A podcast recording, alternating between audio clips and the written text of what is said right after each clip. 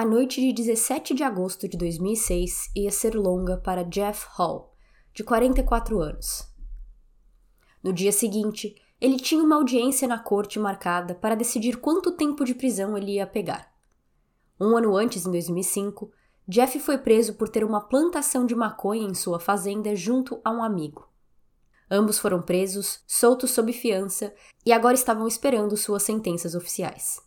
Jeff preparou seus filhos para dormir uma filha de 10 anos e um filho de 5 anos, e às 9h45 da noite ligou para sua esposa e mãe dos filhos, Brandy Hall. Brandy trabalhava como voluntária em um corpo de bombeiros e seus turnos eram de 24 horas. Mesmo trabalhando, a família mantinha um hábito, onde Brandy rezava com os filhos todas as noites. Então Jeff ligou para ela falar com os filhos pelo telefone. O casal também se falou um pouco e Brandy confirmou que estaria na audiência no dia seguinte para fazer um depoimento sobre Jeff, para ajudá-lo a conseguir uma sentença mais branda. Os dois se disseram te amo e se despediram. Um tempo depois, Jeff falou com seu advogado sobre a audiência e descobriu que ela foi remarcada para mais cedo no dia. O turno de Brandy acabaria às sete da manhã, e dependendo do quão ocupado o turno dela fosse, ela talvez teria que ir direto do trabalho para a corte. Então, às 11h38 da noite, Jeff tenta ligar de novo para Brandy, mas ela não atende e sua caixa postal estava cheia. Porém, tudo bem, na manhã seguinte, Jeff ligaria de novo. Agora ele precisava dormir e se preparar. Existiam grandes chances que no dia seguinte Jeff não voltaria para casa. Ao acordar em 18 de agosto, ele se levanta, se arruma, arruma os filhos e os leva para a escola. Ele ainda não tinha tido notícias de Brandy e estava super nervoso com sua audiência, então ele deixa os filhos na escola chorando e eles não entendendo nada. No caminho de quase uma hora dirigindo para a corte, Jeff tenta ligar para sua esposa de novo, sem sucesso. Ele tinha o telefone de um dos colegas dela no corpo de bombeiros e esse colega diz que Brandy já tinha ido embora. Mas ele diz que ela foi embora na noite anterior, antes de completar as 24 horas do turno. Ao chegar na corte, Jeff vê seu advogado, amigos e familiares, incluindo a mãe de Brandy, Debbie. Esses também não sabiam dela e ela também não estava lá. Mais uma vez desde que acordou, Jeff tem que deixar sua preocupação de lado e focar em si e sua audiência que começaria logo logo. Brandy era uma das pessoas que ia depor, mas ele também tinha outras testemunhas caso ela realmente não aparecesse. Jeff foi sentenciado a 18 meses de prisão e três anos de condicional. O juiz deixou que ele voltasse para casa aquele dia sob fiança, e enquanto ele esperava que isso fosse feito, ele foi levado para uma cela, onde agora continuaria preocupado com o sumiço de sua esposa sem poder ajudar. Um tempo se passa e Jeff estava assistindo a TV que tinha disponível para os presidiários quando vê uma matéria sobre uma caminhonete que foi encontrada submersa em um lago da cidade. As filmagens mostravam a polícia tirando um veículo de dentro do lago, e Jeff percebeu que ele conhecia aquela caminhonete, ele sabia de quem era. Era de sua esposa desaparecida, Brandy Hall.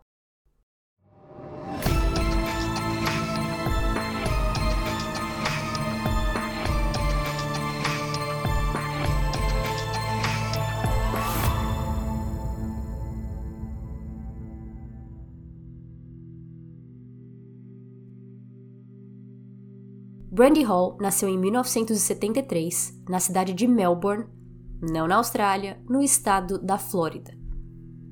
Quando ela tinha 9 anos, sua família se mudou para Bow Creek, ainda na Flórida, mas agora numa área muito mais remota e rural.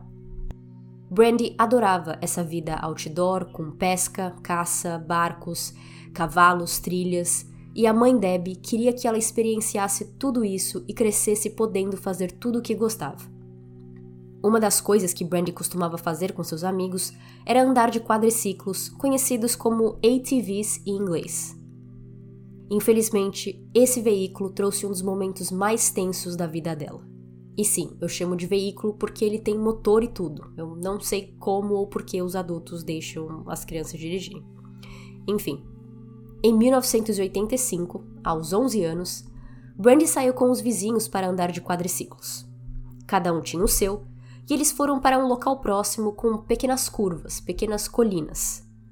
Brandy começou a subir uma dessas colinas, mas o quadriciclo não devia estar com uma velocidade rápida, então ao chegar na curva, o veículo voltou para trás. Brandy caiu e o quadriciclo caiu em cima dela. Um de seus melhores amigos e também vizinho, da mesma idade, foi quem tirou o quadriciclo de cima dela e a ajudou de volta à sua casa. Ela estava sangrando muito e o pai de Brandy a colocou debaixo do chuveiro para limpar o sangue.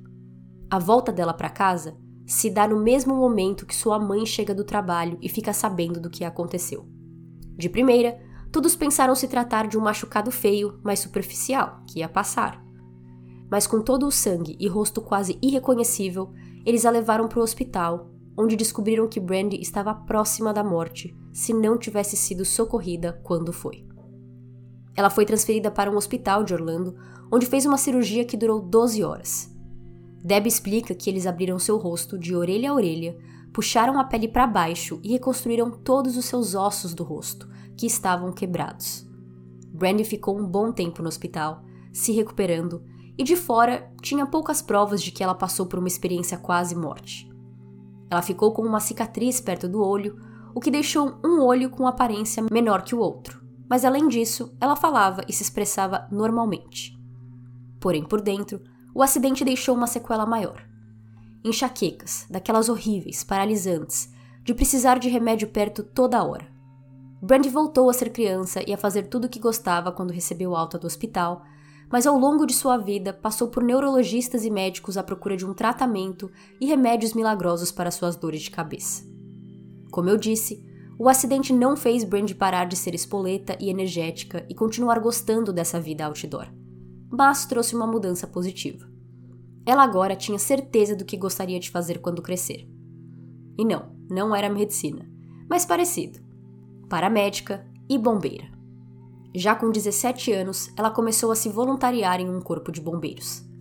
Ao se formar, ela foi direto para a faculdade fazer cursos de bombeiro para que pudesse passar de voluntária a contratada. Enquanto ainda voluntária, ela conheceu Jeff Hall, um bombeiro que viria a ser seu marido e o modo que ela se tornou Brandy Hall.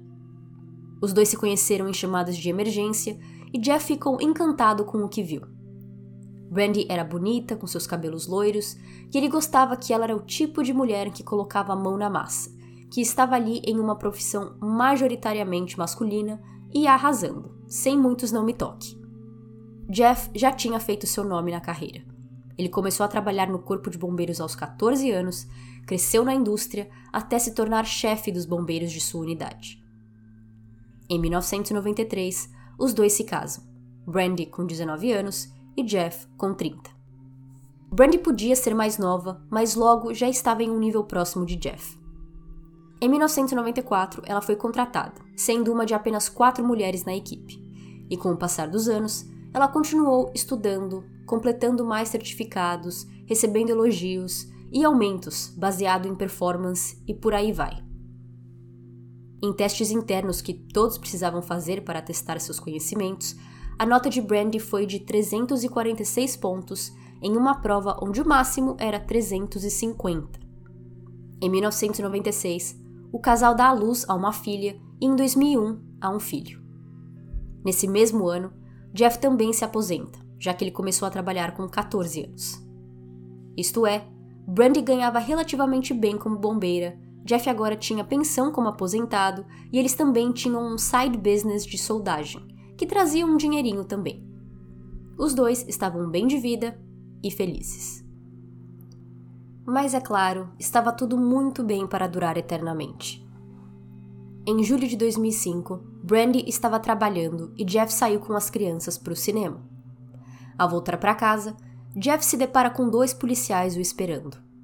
Eles o levam até uma outra propriedade que Jeff tinha e lá o prendem junto com seu amigo Paul por terem uma plantação de maconha naquela propriedade. Quando Jeff se aposentou alguns anos antes, ele e Paul conversaram sobre plantar maconha para ganhar um dinheirinho e Jeff, sem nada para fazer e provavelmente querendo emoção em sua vida, aceitou. Ele disse que começaram com apenas algumas sementes, mas em 2005, ao ser preso, a plantação era de nível profissional, segundo a polícia. Eles descreveram como uma operação que valia um milhão de dólares, e Paul e Jeff foram pegos com 8 quilos de maconha, que ficava em um celeiro e um trailer. Eles tinham luzes artificiais, ventilação, irrigação e tudo funcionando na base de geradores, para prevenir picos de eletricidade em sua conta. Brandy estava trabalhando no momento da prisão, mas depois foi até a delegacia pagar fiança para soltar seu marido. Jeff disse que ela estava muito brava com ele e desde então existe a dúvida se ela sabia ou não da operação. Ele disse que não e que tinha dito a ela que alugou o terreno para terceiros, por isso recebiam dinheiro de lá. E se for verdade que Brandy realmente não sabia do hobby do marido, a próxima parte fica ainda pior. Enquanto Jeff foi preso em sua casa, policiais foram até o corpo de bombeiros onde Brandy trabalhava uma semana depois de prenderem Jeff, esperaram Brandy colocar o seu uniforme e então a prenderam em frente de toda a sua equipe. Ela também foi presa porque o seu nome estava no contrato daquela propriedade. Então ela e Jeff eram donos juntos. E já que a plantação estava ali, eles prenderam ela também. Porém, quase que imediatamente depois, as acusações contra ela foram canceladas. Então agora Brandy já tinha sido solta, as acusações canceladas, mas ela estava com medo de perder o seu emprego, que ela gostava tanto. Ela estava trabalhando lá por 12 anos, ela era considerada uma ótima funcionária, mas isso não foi o bastante. Em dezembro de 2005, ela foi demitida. Então agora Jeff estava solto à espera de um julgamento. Brandy foi presa e suas acusações retiradas logo depois, mas perdeu o emprego mesmo assim. Apenas com a pensão de Jeff e o pequeno montante que vinha da empresa de soldagem, o casal teria que cortar gastos drasticamente. Brandy gostava de joias e de dar o melhor para seus filhos, mas não poderia mais. Além disso, existia o desgaste emocional. Brandy amava ser bombeira, era o emprego de seus sonhos, e mesmo depois de tanto se doar, eles ainda a demitiram sem pensar duas vezes, sem considerar anos de parceria. Ela foi trabalhar como soldadora, pintora e uma espécie de faz-tudo na empresa de uma amiga, mas ela não podia simplesmente parar de ser bombeira se um dia ela quisesse recuperar seu emprego. Enquanto ela pensava em como conseguir seu trabalho de volta, possivelmente envolvendo justiça, ela passou a voluntariar como bombeira, assim como fez durante o colegial, em um corpo de bombeiros de uma cidade vizinha que morava. Só para recapitular as cidades, ela nasceu em Melbourne, aí ela se mudou para Bull Creek quando era criança, aí ela foi contratada como bombeira e conheceu Jeff Hall.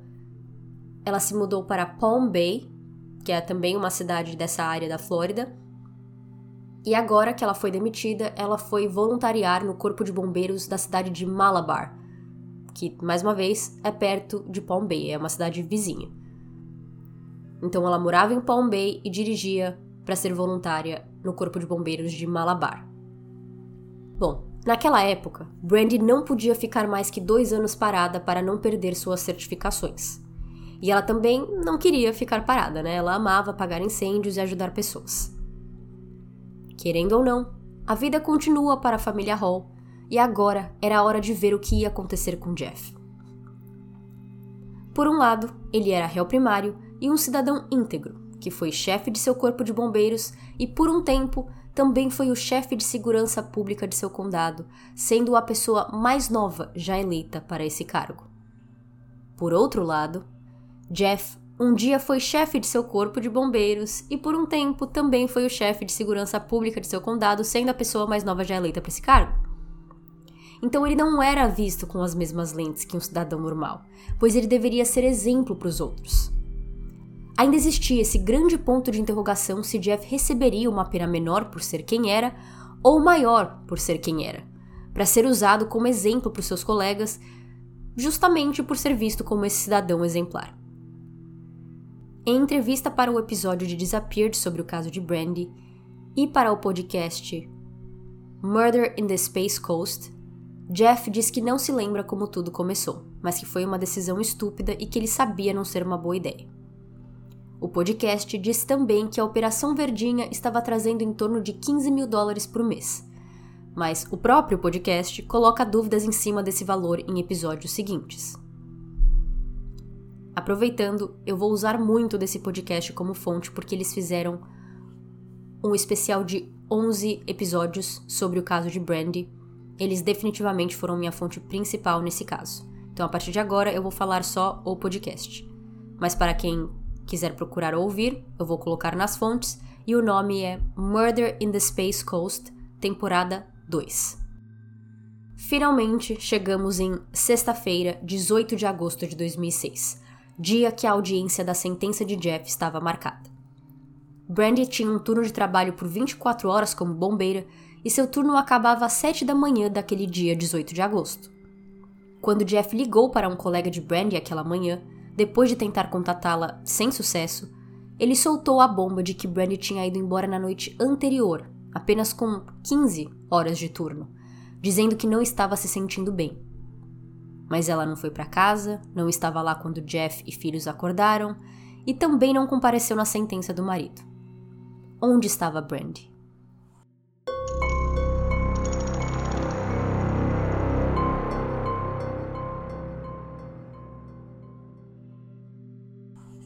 Como eu disse no começo do episódio, Jeff foi sentenciado a 18 meses de prisão e 3 anos de condicional, que era uma sentença branda, já que suas acusações poderiam somar em até 30 anos. Mas mesmo assim, era mais do que ele e seu advogado estavam esperando, por Jeff ser réu primário e tudo mais. O juiz concordou em soltá-lo sob fiança naquele momento, pois o advogado iria apelar a sentença. Soltar alguém sob fiança é burocrático e não é na hora, então Jeff ainda foi levado para a prisão em sua cela enquanto esperava todo esse processo rolar. E foi lá pelo meio-dia, quando ele estava sentado assistindo TV na prisão, que viu a caminhonete de sua esposa sendo retirada de um lago. A mãe de Brandy, Debbie, foi na corte acompanhar a sentença de Jeff e, claro, ficou super preocupada ao saber do sumiço da filha. Quando a sessão da corte terminou, Debbie começou a dirigir e procurar. Ao chegar em uma placa de pare perto do corpo de bombeiros de Malabar, onde Brandy trabalhou na noite anterior, uma mulher sai de um outro carro parado no cruzamento e corre para falar com Debbie. Ela era uma amiga de Brandy e, eufórica, diz que o veículo da amiga tinha acabado de ser retirado de dentro de um lago. Então, naquela manhã, enquanto Jeff era sentenciado, um pescador pescava em um lago. Ele esperava por peixe, mas sua vara acabou pegando um uniforme de bombeiro. O corpo de bombeiros era apenas a 300 metros de distância desse lago, então o homem levou o uniforme para lá, achando que eles perderam ou esqueceram em algum tipo de treinamento. A equipe presente naquele momento fez uma procura superficial pelo lago e arredores, mas não encontraram mais nada. Preocupados com a ideia de um uniforme ser encontrado no lago, eles chamaram a polícia. Um cooler com cervejas e refrigerantes pertencentes a Brandy foi encontrado também na área, antes de finalmente verem a caminhonete. A cena dava forças à teoria de que Brandy saiu do trabalho e sofreu um acidente, com ela e seu carro submersos nesse lago de 6 metros de profundidade. Quem sabe ela não estava tendo uma das suas super enxaquecas, não conseguiu dirigir bem e caiu naquele lago. Mergulhadores entraram nele para procurar por Brandy e ele até foi drenado parcialmente nos próximos dias, mas ela não estava lá, caindo por terra com essa teoria tão rapidamente. A caminhonete, que estava com suas janelas abertas, foi retirada do lago e levada para análise. Enquanto isso, a busca por Brandy continuaria. A polícia resolveu traçar seus passos no dia anterior e descobriram o que o colega de trabalho já tinha dito a Jeff aquela manhã. Às 10h50 da noite de 17 de agosto de 2006, é possível ver Brandy nas câmeras de segurança do Corpo de Bombeiros indo embora depois de falar para seus colegas que não estava se sentindo bem. Oficialmente, Brandy Hall nunca mais foi vista. Não oficialmente, talvez. A policial Jasmine estava dirigindo sua viatura na noite anterior quando parou em um posto de gasolina e viu um Chevrolet Suburban vermelho mais conhecido na área como sendo o carro que o chefe dos bombeiros usava. Ela se perguntou se estava tendo um incêndio ou algo por ali. Então ela dá a volta no posto de gasolina, atrás dele, onde também tinha uma loja de construção chamada Home Depot, e vê uma singela caminhonete estacionada ali. Ela para com o carro na frente da caminhonete, liga seus faróis e vê que tem duas pessoas dentro do carro. sendo a motorista uma mulher loira, assim como Brandy. Ela vai para trás do carro para pegar a placa, mas nisso outras pessoas começam a falar no rádio, parece que tinha tido algum tipo de emergência, e ela decidiu que era melhor não usar o rádio para uma coisa pequena, que ela considerava ser pequena. Era apenas uma checagem rotineira. Mas no dia seguinte, quando ela ficou sabendo da caminhonete encontrada no lago e do desaparecimento de Brandy Hall, ela enviou um relatório para os investigadores sobre o que ela viu, mas infelizmente o documento se perdeu, pois Jasmine nunca foi procurada para mais informações e a pista só foi vista, só foi descoberta anos depois. Ao traçar dados celulares, a polícia viu que Brandy falou com Jeff às 9h45 da noite e que ele depois tentou ligar para ela às 11h38 da noite, no qual ela não atendeu. Mas antes disso, às 11h06, minutos após sair do corpo de bombeiros, Brandy usou seu celular para checar sua caixa postal e fazer uma ligação que durou 10 minutos e 46 segundos. Com quem Brandy estava conversando por tanto tempo que não seu marido? E a resposta seria o seu amante, Randall Richmond, chefe do Corpo de Bombeiros de Palm Bay, onde Brandy trabalhou por 12 anos antes de ser demitida em dezembro de 2005. A polícia a esse ponto já sabia dessa informação de que Randall e Brandy eram amantes, pois vários colegas bombeiros pareciam saber desse affair que foi dito durar já há quase 10 anos. Eles tinham até um apelido para o chip dos dois, Brandel. Mas ainda existiam duas pessoas que não sabiam: Jeff, marido de Brandy, e Anne Marie, esposa de Randall. Jeff disse que chegou a ouvir boatos, mas nunca acreditou, achou ser fofoca mentirosa. Ainda de acordo com registros telefônicos, Randall e Brandy conversavam todos os dias, entre ligações e mensagens, com uma média de 52 vezes por dia. Em 17 de agosto, eles se falaram 80 vezes, também entre ligações e mensagens, e cinco dessas vezes por telefone, a última delas sendo às 11 e 6 da noite. A polícia conversou com Randy no dia em que a caminhonete de Brandy foi encontrada e ele tinha dito que não falava com a ex-funcionária há semanas. E aqui, os detetives tinham prova de que Randall não só estava mentindo, mas ele foi a última pessoa a conversar com ela, pois seu celular não foi mais usado após essa ligação. Os detetives voltam a falar com Randall, que, claro, muda sua história. Ele agora diz que mentiu, pois Brandy disse a ele na chamada que estava fugindo e ele queria respeitar sua privacidade. Ele conta que a conversa começou com ele dizendo que não ia mais ser testemunha de caráter de Jeff no dia seguinte, não tanto pela relação dele com Brandy, mas porque ele não achou que seria bom para ele profissionalmente falando. Brandy ficou chateada e então revela que ia fugir e que estava naquele momento em um posto de gasolina esperando alguém vir lhe entregar dinheiro. Randall pergunta de quem ela vai receber dinheiro, quem vai cuidar das crianças, por que ela estava fazendo isso entre outras dúvidas pertinentes, mas diz que Brandy evitou e não respondeu diretamente a nenhuma delas. Mesmo tendo falado com ela durante todo o dia naquele 17 de agosto, Randall diz que só ficou sabendo do plano de fuga nessa última ligação. Ele também fala que eles tinham apenas uma fé emocional e que só tinham feito sexo uma vez. Porém, o que fez Randall soar suspeito é o fato de que depois dessa ligação às 11 da noite, em que Brandy desapareceu, ele nunca mais tentou se comunicar com a amante. E ele também tinha resposta para isso. Ele disse que Brandy pediu para que ele não entrasse em contato nunca mais e se desfizesse do telefone que eles usavam para se comunicar. Eu não sei sobre Randall, mas Brandy tinha dois telefones, um era normal e um era Nextel. Então, parece que eles só se falavam por um deles. Voltando para a caminhonete, ao ser analisada forensicamente, sangue foi encontrado no lado do motorista embaixo do volante. E isso era uma grande prova. O veículo estava molhado, as janelas abertas. Se foi possível encontrar sangue, é porque deu tempo de secar antes do carro ser submerso. Supondo que o sangue se deu por causa de algum crime contra Brandy e supondo que algo aconteceu com ela logo após ela sair do corpo de bombeiros, o veículo estaria já submerso há mais de 12 horas quando foi encontrado. e a água teria limpado todo o sangue. Então, ou o sangue ali era mais velho e possivelmente não relacionado ao desaparecimento, ou a caminhonete foi colocada naquele lago propositalmente horas depois dela ser vista indo embora às 10h50 da noite.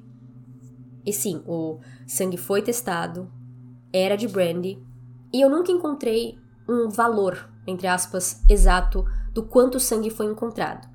Mas pelo que o podcast fala, parece que foi o bastante para colocar uma dúvida sobre se a pessoa estaria morta ou não. Então não parecia ser o bastante para a pessoa estar morta, mas era muito sangue. Tanto que o desaparecimento de Brandy hoje em dia não é considerado um desaparecimento. A polícia trata como uma investigação de homicídio. O narrador desse podcast, John Torres, foi até essa área do lago pois ele tinha ouvido falar que esse lago não era de fácil acesso ou até mesmo conhecido por pessoas que moravam na área, que ficava mais afastado das ruas principais. Em 2017, ele foi até Palm Bay com o endereço em mãos e não achou o lago. Ele teve que pedir a ajuda de um detetive do caso, que o guiou até o local, e ele conclui que ele não teria conseguido chegar lá sozinho. Brandy saberia daquele lago, primeiro porque o corpo de bombeiros era perto, e segundo, porque antes de Brandy se tornar bombeira, ela trabalhou em uma empresa de distribuição de água que usava aquela área, aquele lago, como local de treinamento. E também tinha um outro motivo mais picante para Brandy conhecer o lago. Segundo colegas de trabalho, aquele era o local onde Brandy e Randall se encontravam às escondidas. Mesmo com tudo isso, mesmo com a caminhonete sendo encontrada com sangue, o caso foi esfriando e a polícia queria conversar com Jeff afinal, o marido da pessoa desaparecida. Mas ele se fecha e diz que seu advogado o proibiu de conversar com os detetives até o seu caso ser concluído, pois tudo que ele falasse durante a investigação de Brandy poderia ser usado contra ele em seu próprio caso. Alguns meses se passam, o advogado perde a apelação que ele ia fazer pela sentença de Jeff e ele volta para a prisão para cumprir os seus 18 meses de pena. Porém, ao mesmo tempo, agora ele estava livre para conversar com a polícia. A história dele bate com os registros telefônicos, no qual ele falou com a esposa às 9h45 da noite e depois tentou ligar para ela mais tarde. E ele também aceita fazer um teste de polígrafo. No primeiro teste, ele não passa por causa de uma pergunta específica, que perguntava: Você sabe o que aconteceu com Brandy? E ele diz que não, mas a resposta diz que é mentira. Ele depois explica isso, que ele não sabe o que aconteceu com Brandy, mas que ele acha que ele sabe. Ele acha que ela morreu. Que por isso a resposta deve ter dado errada. Ele aceita fazer outro teste de polígrafo e ele então passa. O seu álibi em si não era ótimo. Ele apenas estava em casa com os seus dois filhos. Quem sabe ele não poderia ter saído de lá enquanto seus filhos estavam dormindo, feito algo contra Brandy e voltado. Mas por tudo que a polícia tem coletado, mais os testes de polígrafo, sua história que nunca mudou, eles não acreditam que Jeff tenha algo a ver com o desaparecimento de sua esposa e se concentram em seu suspeito principal, Randall Richmond, amante e chefe do Corpo de Bombeiros de Palm Bay. Ao falar com Randall, eles descobrem que o álibi dele era melhor do que o de Jeff. Ele estava trabalhando na noite em que ela desapareceu e os seus cinco colegas que estavam trabalhando com eles aquela noite falaram para a polícia que não o viram saindo em nenhum momento. Se Randall fosse sair aquela noite, ele precisaria abrir aquelas portas, aqueles portões gigantescos de corpo de bombeiros, que é onde saem os caminhões. Aquilo em si já faria barulho. Mas eles falam também que o, o carro do capitão de bombeiros, que é, é o Suburban vermelho, era de diesel. Então, quando você liga e dirige um carro desses, ele faz muito mais barulho do que um carro de gasolina. Então, por isso, os cinco colegas disseram com certeza para os detetives que Randall não saiu da unidade do Corpo de Bombeiros aquela noite, pois eles não ouviram o portão abrir e eles não ouviram o carro de diesel ligando. Eles também não tiveram nenhuma emergência aquela noite, então nenhum deles saiu da unidade em nenhum momento. A polícia acreditava que tinham o seu principal suspeito em mãos, e esse álibi acabou colocando um furo em sua teoria. Com isso, o caso esfriou e ninguém ali tinha ideia de onde Brandy poderia estar. Quase um ano se passa e em junho de 2007, alguns adolescentes estavam brincando perto de um canal na cidade de Vero Beach, na Flórida, a 45 quilômetros da cidade de Malabar, quando eles encontram uma mochila nesse canal. Dentro eles encontram algumas roupas, um material de soldagem, DVDs pornôs e um tubo de creme de ereção. Eles também encontram uma agenda telefônica. E o nome nessa agenda? Brandy Hall. Os jovens ligam para a polícia e dizem que encontram essa mochila no canal, mas a polícia não liga. Porém, quando esses mesmos jovens procuram o nome de Brandy Hall na internet e descobrem que ela estava desaparecida há quase um ano, eles voltam a ligar para a polícia e agora sim a polícia se mostra interessada e vai até o canal. Por mais que o canal também seja água, era a 45 quilômetros de distância de Malabar e não era ligado de nenhuma maneira ao lago onde a caminhonete de Brandy foi encontrada. Então não existia a possibilidade de que a mochila caiu da caminhonete e viajou até ali para ser encontrada quase um ano depois. Não, tinha que ter sido colocada ali. Além disso, a agenda telefônica em si não estava super molhada, ainda era possível ler. A tinta da caneta não estava manchada. Então eles acreditam que colocaram lá recentemente para ser encontrada. Mas quem fez isso? Também tinha outra coisa faltando dentro dessa mochila: uma arma.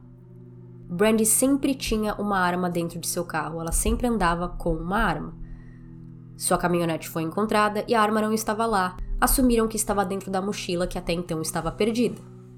Agora que a mochila foi encontrada, além de ter itens estranhos dentro, como DVDs pornôs e um creme de ereção, a arma dela também estava faltando, não estava ali. Sobre o material de soldagem, por mais que Brandy trabalhasse como soldagem, eles não acreditam que era dela, que ela estava andando com esse material dentro da mochila. Era um material de metal pesado. Eu não consegui encontrar o que é exatamente em português para dar uma tradução, por isso que eu só estou falando material de soldagem mas ele era pesado e a polícia acredita que foi colocado lá propositalmente para a mochila afundar. E sabe quem mais trabalhava com soldagem? Randall Richmond. Mas ele tinha um álibi. Ou será que ele tinha?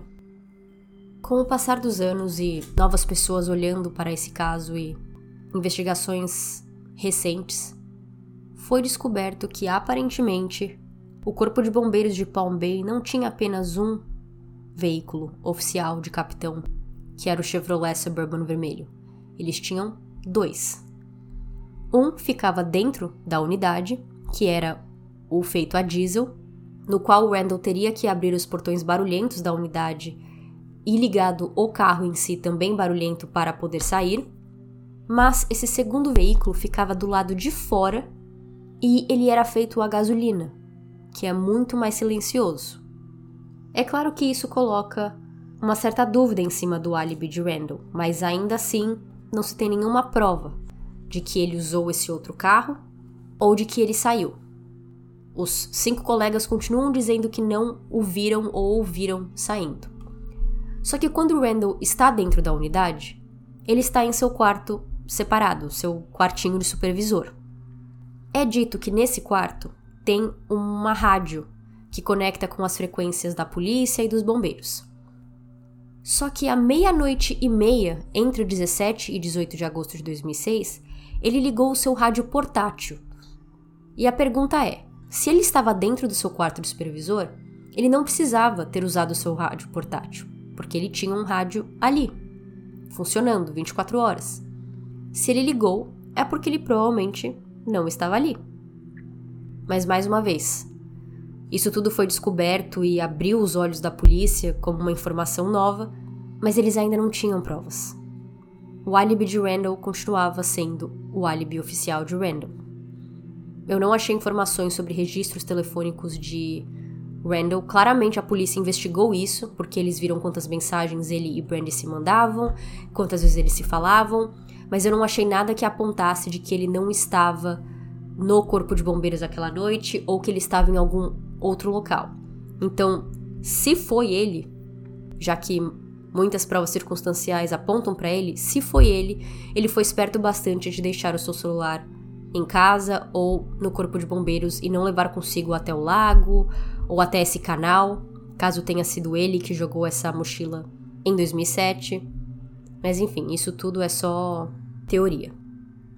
Alguns meses depois de ter encontrado a mochila nesse canal, um capacete de Brandy da época que ela era voluntária na juventude antes de se tornar bombeira oficialmente foi encontrado em outro lago em outra cidade norte de Malabar. Então, em praticamente três anos, quase três anos, três itens de brandy foram encontrados em três águas diferentes.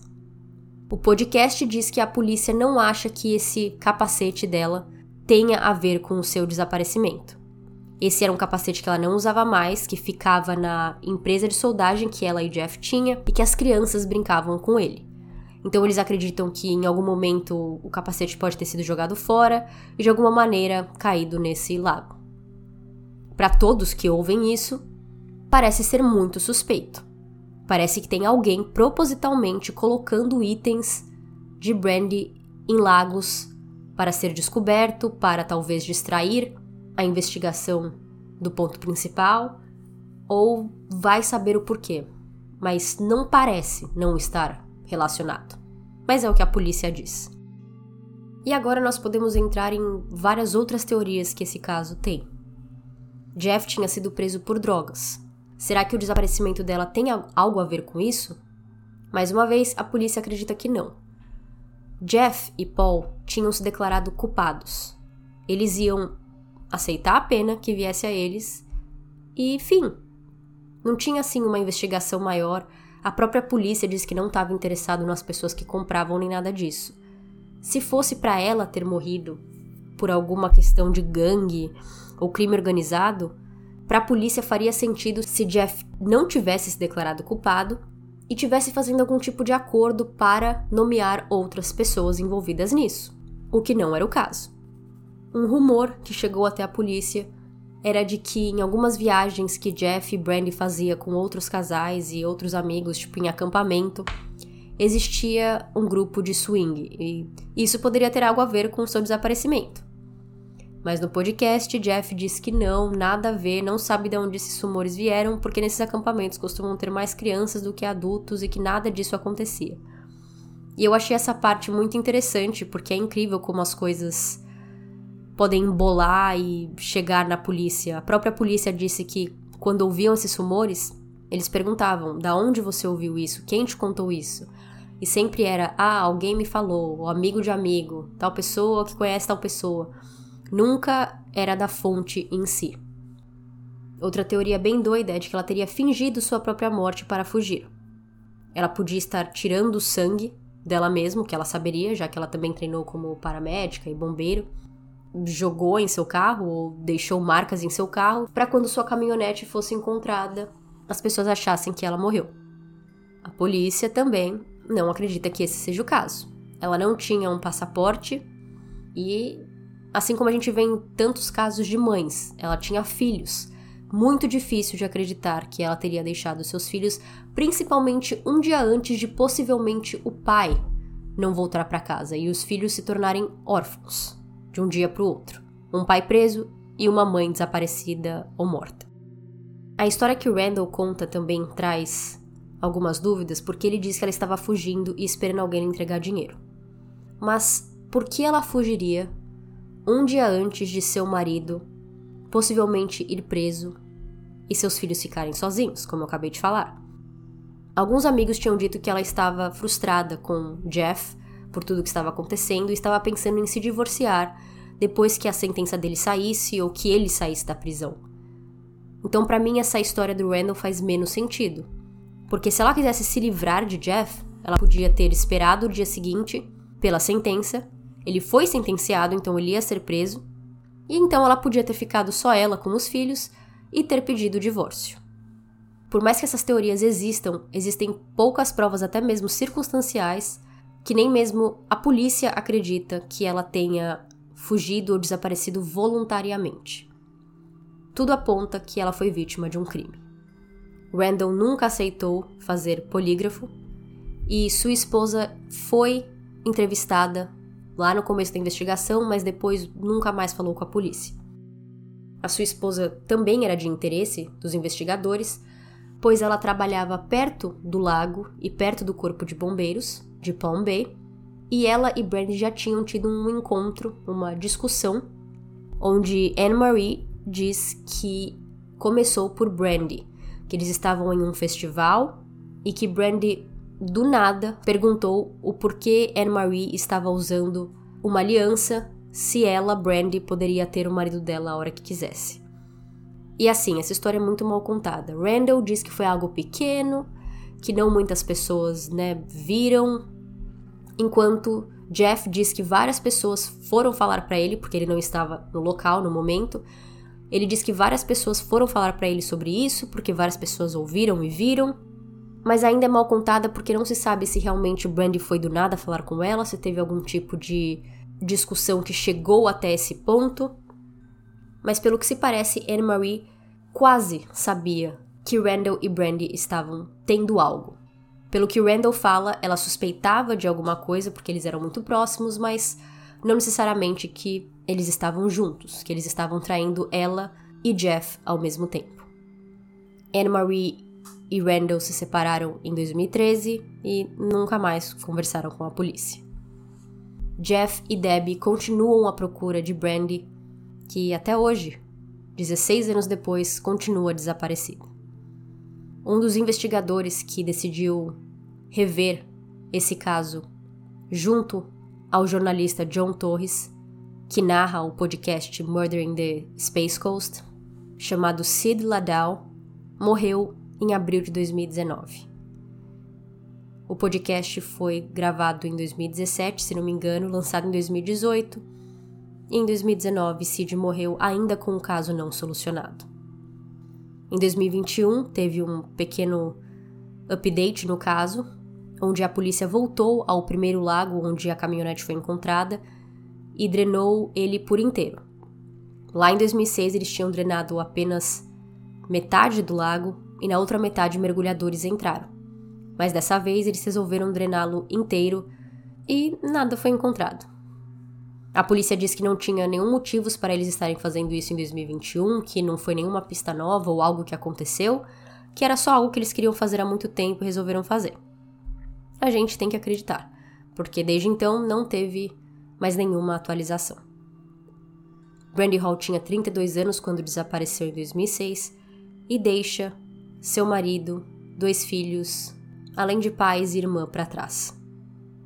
Essa foi a história de Brandy Hall até o próximo episódio. Tchau, tchau!